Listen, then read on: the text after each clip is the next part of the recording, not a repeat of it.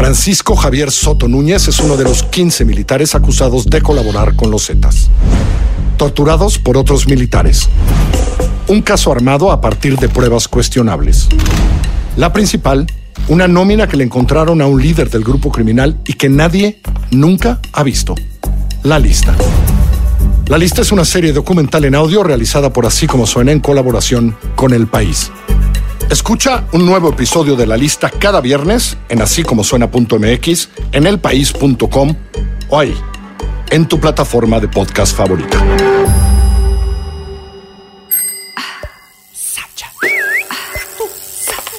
Así como suena y Time Out México presentan. Adictos a la ciudad.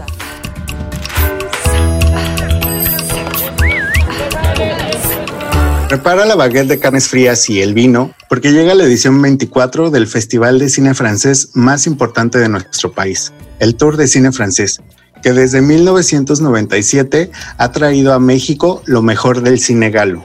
Esta fiesta cinematográfica, impulsada por Nueva Era Films, Cinépolis, la Embajada de Francia en México y la Federación de Alianzas Francesas, presentará siete películas en 73 ciudades de la República Mexicana durante todo octubre. Para que conozcas más sobre lo que veremos, invitamos a Sofía Llorente, vocera oficial del tour, para que nos cuente sobre los imperdibles de esta edición. Hola, bienvenidos a Adictos a la Ciudad, el podcast de Time Out México en Así como Suena. Yo soy Gil Camargo, editor de cine, y hoy estoy con Sofía Llorente, eh, la vocera oficial del Tour de Cine Francés, este ciclo de cine anual de México que se ha convertido en una de nuestras fiestas cinematográficas favoritas y que siempre trae lo mejor, lo recién salido del cine francés. Hola Sofía, bienvenida, ¿cómo estás? Hola Gil, muchas gracias. Yo estoy muy bien. ¿Tú qué tal? Estamos muy bien, felices de, que, pues, este, creo que no solamente yo, muchas personas estábamos eh, muy asustados porque no sabíamos cómo iba a avanzar la pandemia ni cómo se iban a adaptar justo los festivales. Y el, el, Tour de Cine Francés es uno de mis festivales favoritos porque justamente yo estudié en la FESA Catlán y la FESA Catlán durante años ha sido una de las sedes entonces me recuerdo saliendo de, la, de, mis clases, me quedaba la tarde viendo una o dos películas a la semana eh, del tour de cine francés. Entonces, eh, justo queremos que nos platiques un poco de cómo se va a adaptar, si va a suceder, no va a suceder, qué vamos a ver en esta edición.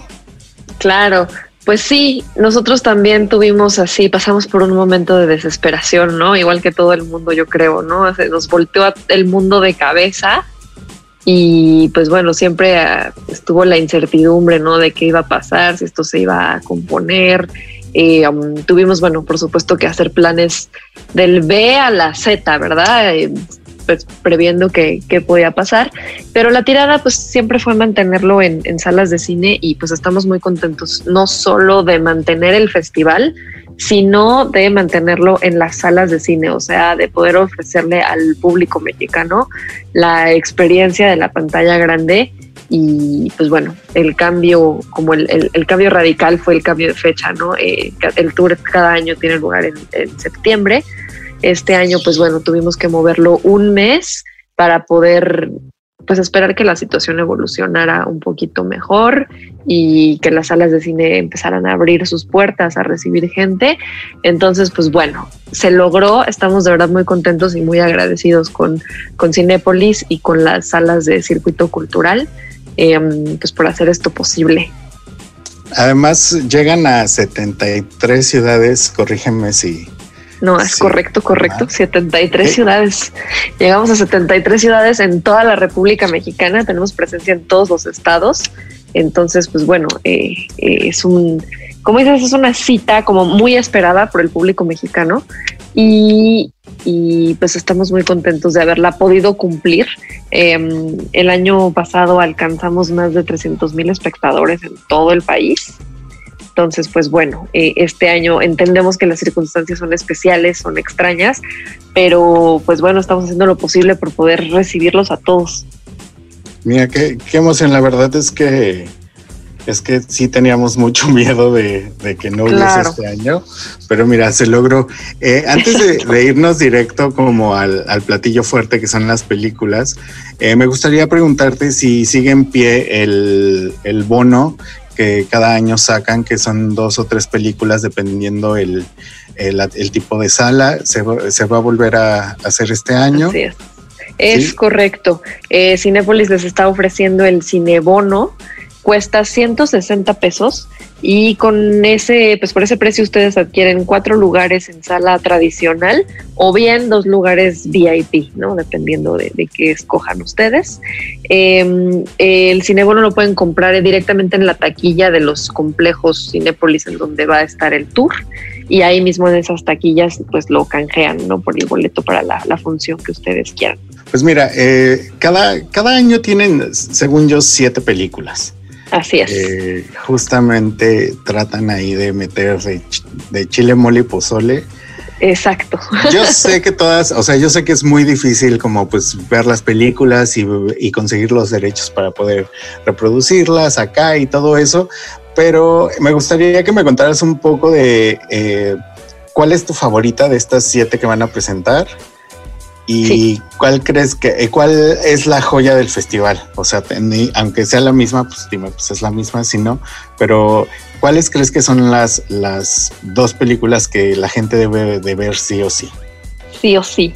Híjole, es bien difícil escoger porque de verdad que este año la selección está bien padre, ¿no? Las siete películas están súper buenas. Eh, como dices, es de chile de mole y pozole, ¿no? El chiste es como darle un poquito a todo el mundo, hay para todos los gustos, para todos los miembros de la familia. Em, yo si tuviera que escoger dos, bueno, la primera sería la de alguien en algún lugar, la de Cedric Clapiche. La verdad es que está, está muy, muy, muy bonita. Es una historia, pues que a primera vista podría ser muy sencilla, pero justo por eso también me gusta, porque es como muy humana. Es una historia de, pues toca temas que, que a todos nos, pues nos atañen, ¿no? En este caso es, pues las relaciones, eh, un poquito la soledad y de manera como súper directa la salud mental, ¿no? Eh, como todos tenemos pues nuestras ondas y, y pues no es tan sencillo o tan evidente acercarse a, pues a pedir ayuda, ¿no? Entonces, pues un poquito de eso trata la película. Eh, de hecho, hace ratito estaba, estábamos en Junket con, con el director, con Cedric Clapiche, y justo decía esto que yo también lo sentí al ver la película, que era, pues que no es una película realmente, no te puedo decir que es una comedia, ni que es un drama, ni que es romántica. Eh, tiene un poquito de todo, porque él dice que así es la vida, ¿no? Que la vida no es nada más cómica o no es nada más triste o no es nada más romántica, sino que es una mezcla de todo. Y creo que así es mucho el cine de, de y esta película en particular. Entonces, bueno, trata un poquito de, del amor en, en el tiempo, en las relaciones en general, ¿no? Y el amor en los tiempos de, pues, de las redes sociales y de la hiperconectividad tecnológica. Entonces, bueno, yo creo que esa es como la joya de, de la corona este año y la verdad creo que es mi, mi, mi favorita personalmente. Eh, ¿Tienes alguna otra? Porque, bueno, yo, yo podría decir que, digo, no la he visto, pero por todo mm. lo que he escuchado, Los Iluminados de. Sí, justo esa es mi segunda. Sara Zuko, es, ¿se pronuncia Zuko? Zuko, porque la U ya ves es como Sara Zuko. Eh, que justo es, eh, es, su debut como, como directora de un largometraje. Así es. Y que se llevó varias, bastantes premios en el festival de Sarlat Disculpen mi francés, es horrible. Ah, todo muy bien. Eh, yo no la he visto, ¿tú ya la viste? Eh, cuéntanos. Ya la vi. ¿Y qué tal? Sí, sí. Buenísima. La verdad es que justo será mi, mi, mi, número dos es este Los Iluminados, precisamente, ¿no? Por un lado, de Drake Clapish, que tiene ya mucha trayectoria, y por otro lado, pues bueno, Saga que es directora debutante, este es su primer largometraje. Eh, es una historia un poquito autobiográfica, cuenta su propia historia, la historia de su familia, de cómo eh, pues pasaron a formar parte de una comunidad religiosa en su localidad eh, y al principio pues todo parecía como muy inocente y, acaba pues volviéndose una cuestión como muy restrictiva, muy cerrada y pues bueno, cómo afectó esto a su familia cuando ella era niña. Y la verdad es que está muy buena.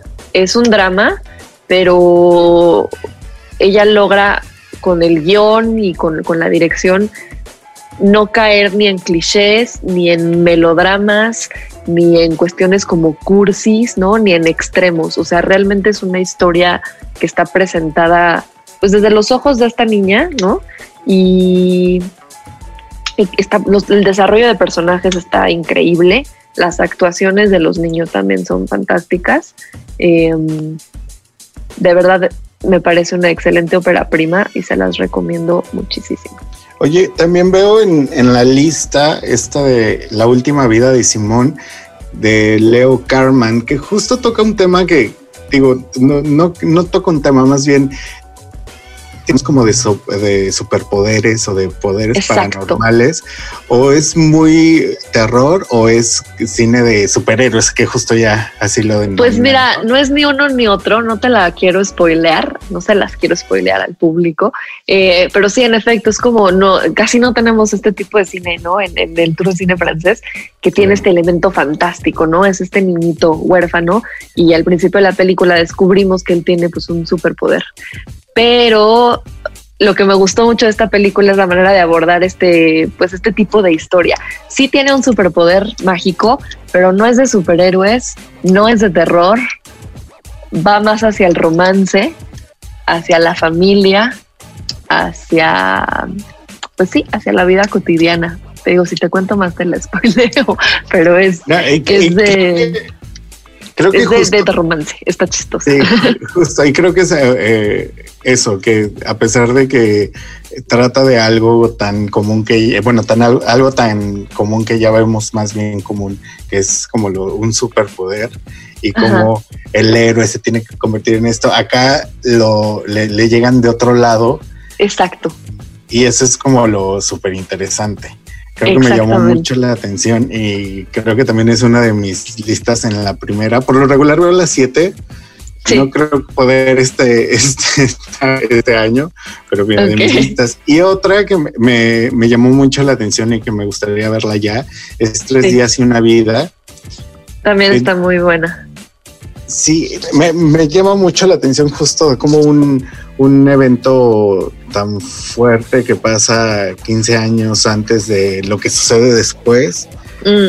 afecta a toda una ciudad. Cuéntanos más de, esta película. Sí, claro.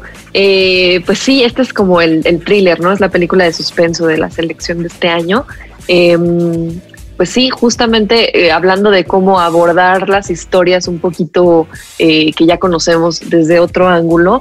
Esta, pues sí, es un crimen, es un misterio sin resolver como se pasa durante muchos años, pero al suceder justamente en una comunidad tan chiquita, ¿no? En un pueblito que está en la frontera de, Francia y Bélgica, pues como un evento aislado afecta por completo la vida de todos los habitantes de este, pues de este lugar, ¿no? Entonces, em, pues bueno, creo que, que, cumple con su cometido, ¿no? De tenerte al borde del asiento la verdad es que es muy recomendable, yo la disfruté muchísimo. Bueno, pues tenemos eh, cuatro recomendaciones que creo que valdría la pena verlas todas como cada año. Todas, de verdad que sí, ¿eh? la de mi perro tonto también está buenísima. Que justo es de Iván Natal, ¿no? Me Así es. Y también es de Iván Natal. también la... la protagoniza con Charlotte Gainsbourg, entonces está muy divertida. Bueno, pues tenemos ya eh, las siete películas. ¿Nos podrías recordar antes de, despedirnos cuáles son las fechas, eh, dónde los van a poder ver en la Ciudad de México, además de los circuitos comerciales? Claro. Eh, pues bueno, la cita es a partir del próximo jueves, 8 de octubre. Estamos ahora sí a una semana. Este, obviamente en los circuitos Cinépolis, consulten las, las carteleras para ver en, qué complejo Cinépolis va a estar. Y en circuito cultural en la Ciudad de México, vamos a estar en Casa del Cine, en el Centro Cultural del México Contemporáneo, en el Centro Universitario, Centro Cultural Universitario en Copilco, en Cine Tonalá, en Cinemanía Loreto, en el Cinematógrafo del Chopo, en la Cineteca Nacional, por supuesto, en el FESA Catlán, FES Aragón, y en la sala Julio Bracho. Entonces, bueno, ahí nos pueden buscar, igual consulten su cartelera local. Y vayan, por supuesto, a la página del Tour de Cine Francés, www.tourdecinefrancés.com.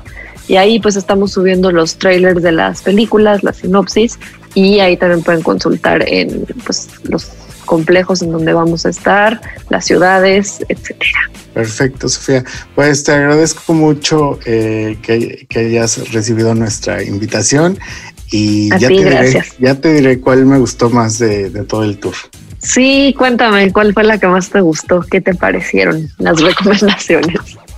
Perfecto, pues muchas gracias. Eh, yo soy Gil Camargo y esto fue Adictos a la Ciudad, el podcast de Time Out México en Así como Suena.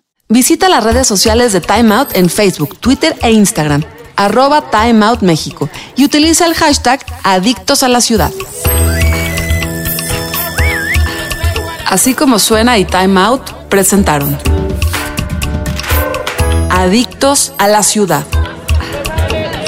Escucha esta y otras adicciones en nuestra página así como suena.com o descarga nuestra aplicación en iTunes o Google Play.